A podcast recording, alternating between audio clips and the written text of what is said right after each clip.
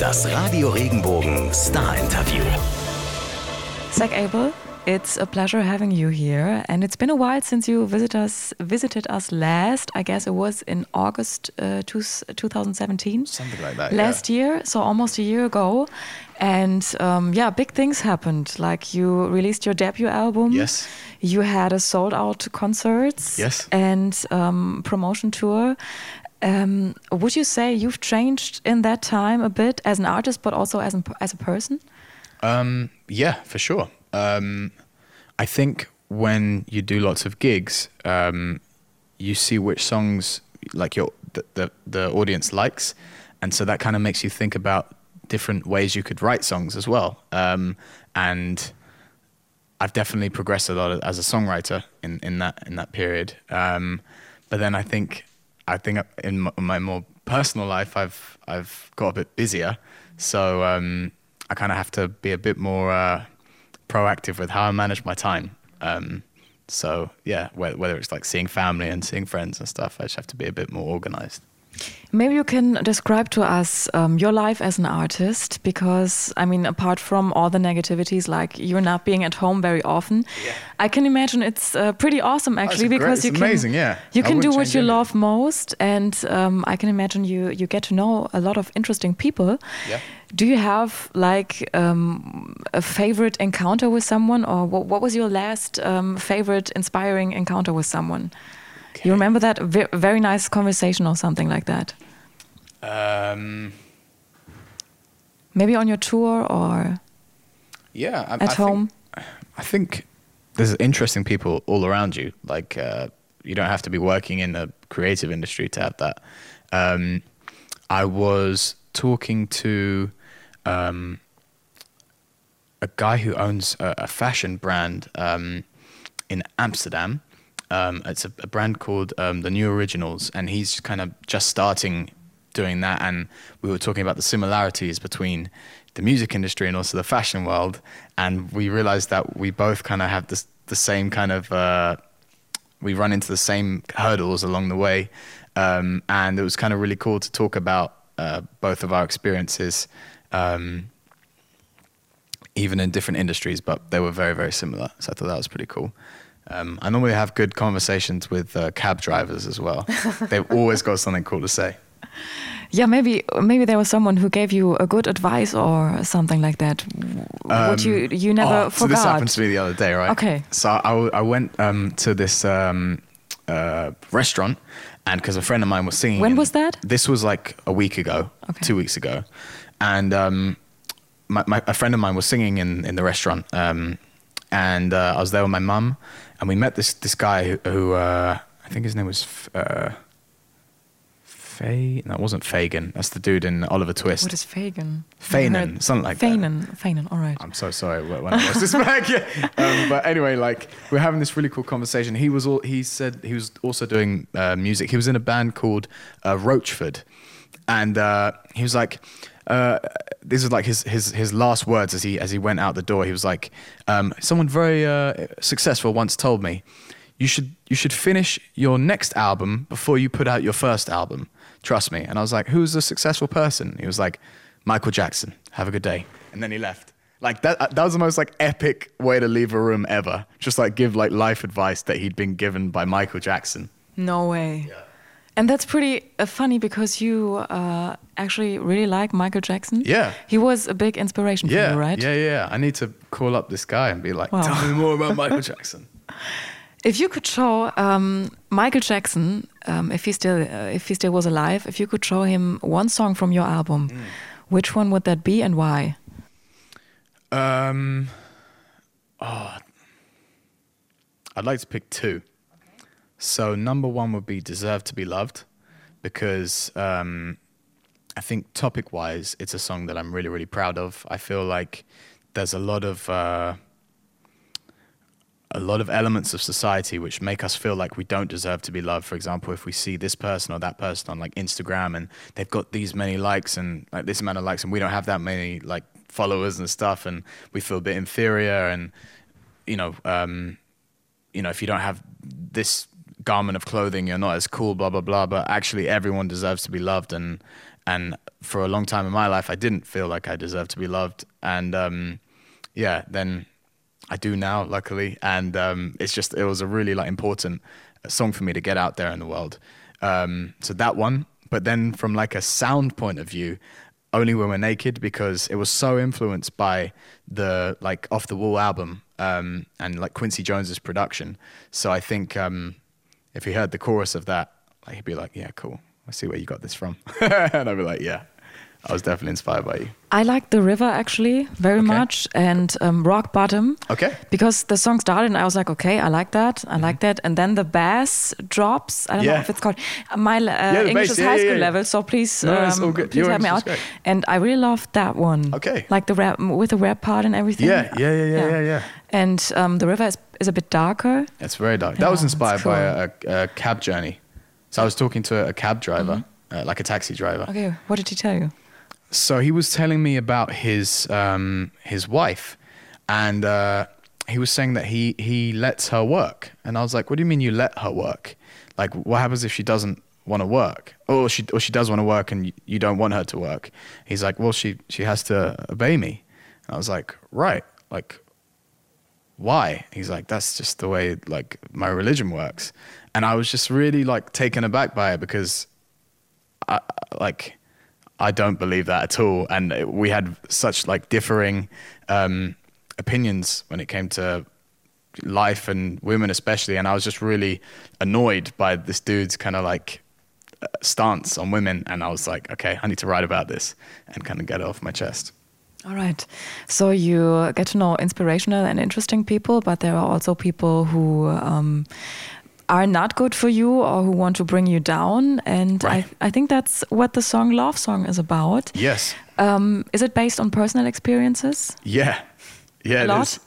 Uh, yeah, I'd say so. Um, okay. In your own words, what's the song about?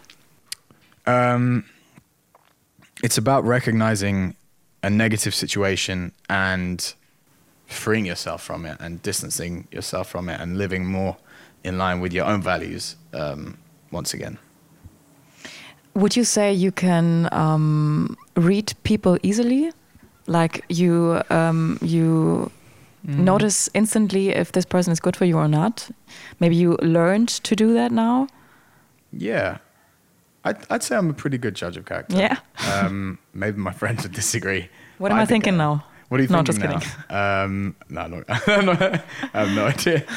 That wasn't what I meant by That's judge of character, though. Um, all right. Then another interesting point is that you um, wrote this song, Love Song, with Yes. Steve Mac. What's going on here? Okay. Um, and I stumble upon his name all the time because And a he- guy called Wayne Hector, by the way. So Wayne? Steve Mac and Wayne Hector. All right. Okay. I didn't read that. Okay. Um, he's uh, working with Ed Sheeran and Yeah. Leona Lewis and so on. What's so special about this guy, in your words? Why is he so good?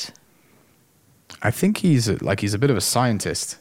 Like he's in the studio and like he, some people some people are like, you know, just kind of like make art and you know it's just free and just emotions and blah blah blah. Just put it out there. But he's like the complete opposite of that. He's very much like this melody could be like this, and it's it's almost like a kind of science behind it. So like I, I'd never really worked with anyone like that before.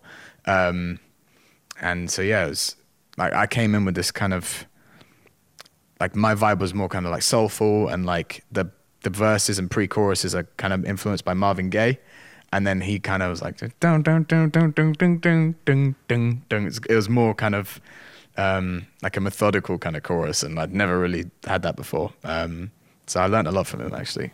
How long did you write on that song? I think we did three three days. Uh, Most of it was written in the first day, um, and then I think the chorus came on the second day, um, and then yeah, I went I went to like revocal a couple of bits on the third day. You are a big songwriter too. I can say that. You wrote for Nile Rodgers, for example. Is that Uh, correct? I've done a session with Nile Rodgers. We wrote a song. yeah. I haven't actually finished it yet, Okay. and he hasn't used it yet. he didn't. I, I don't know. He might use it, but um, I don't know if he has. I don't know if uh, if he will use it. You should call him actually. I should give him a call And ask Um, him.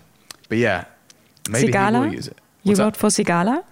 Uh, yes, that's true. That's true. Yeah. And John Legend. That's also That's true too, yeah. Yes. Yeah. Um, we is would it be an option for you? Worst case scenario, you can't sing anymore. Yeah. Would you be happy with just writing for other artists or Uh, not? yeah, for sure. I think there'll be a time where I want to start a family and have a dog and like some kids and be around to like cook dinner and stuff. And I think it would be very, very difficult if if I'm touring so much. Um, so yes, being a songwriter would be an amazing, amazing thing to do. Um, I, I, listened to a podcast the other day, and Ryan Tedder, um, who's the singer from OneRepublic, he was saying that um, he has to be really, really careful when he chooses what single to put out because he'll spend 230 days or something in, in a year doing live stuff and, and promo for it.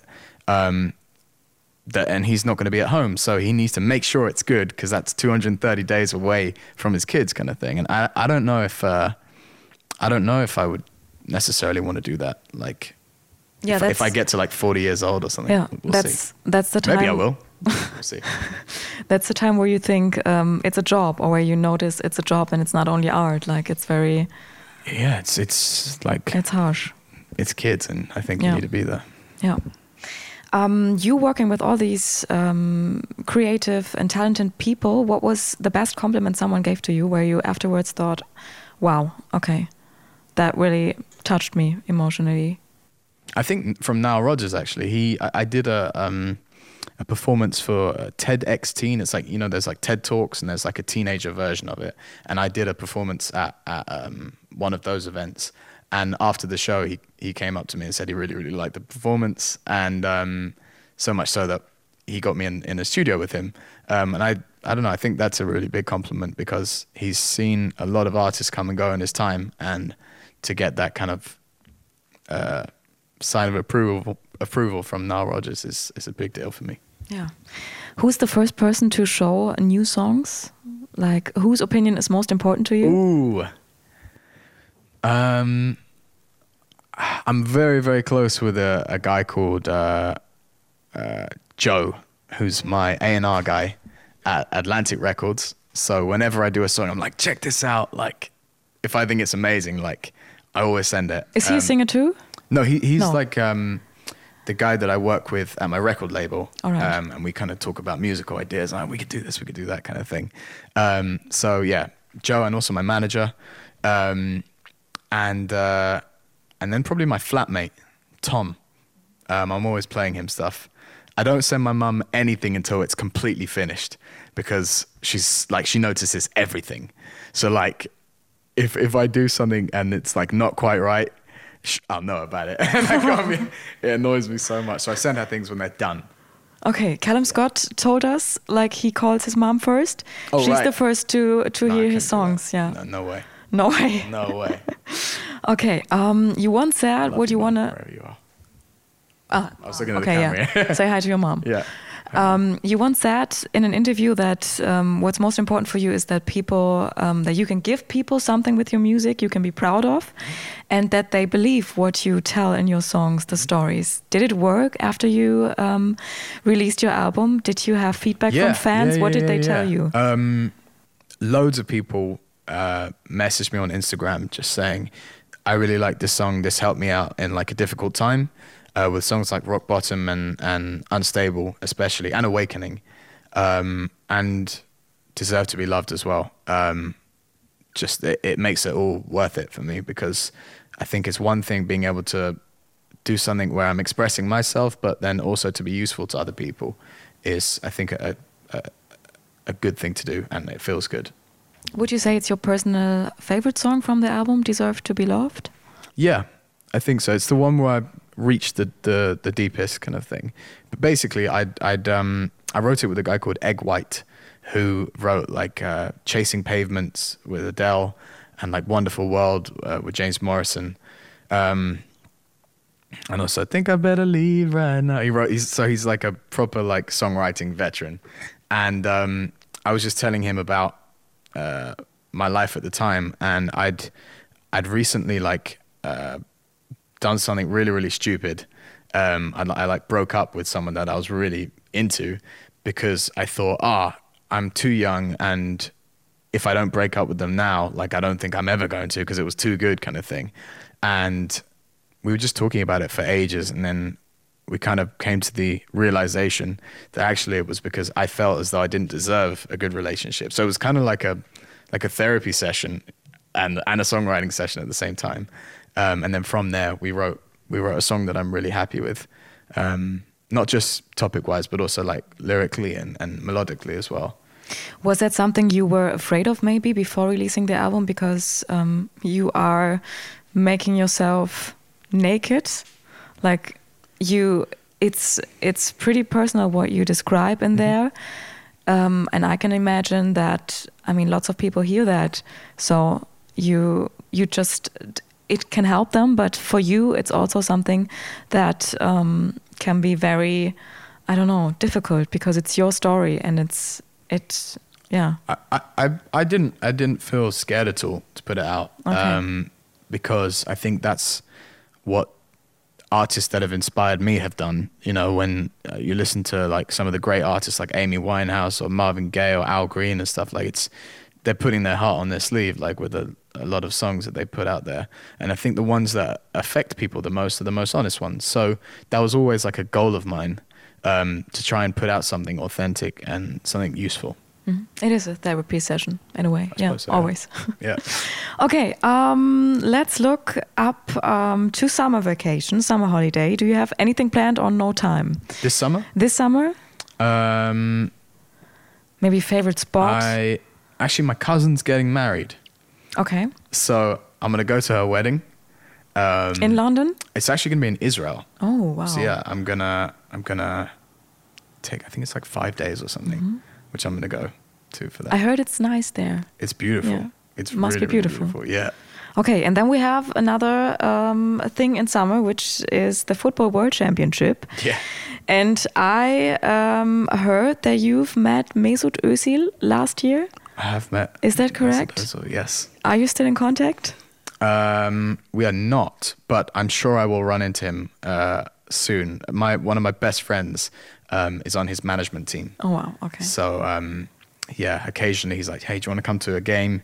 I'm like, "Sure." And then yeah, we go to the the Arsenal the Arsenal uh, matches. Okay, perfect. What are your next steps now? Album, second album, yeah, tour, yeah. Uh, second album. Yeah. Um, I think I have a lot of the next singles uh, like already done.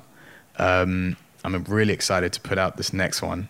Um, and yeah, just finishing off the album and probably a tour maybe like October, mm-hmm. November time. That will be. But October, I actually haven't okay. announced it yet. All right. So in a way, we're excited. We're hoping you're coming back to Germany. I'd love to come back to Germany. And we wish you all the best. Zach. Thank you very Thank much. you. Cheers. Wenn dir der Podcast gefallen hat, bewerte ihn bitte auf iTunes und schreib vielleicht einen Kommentar. Das hilft uns sichtbarer zu sein und den Podcast bekannter zu machen. Dankeschön.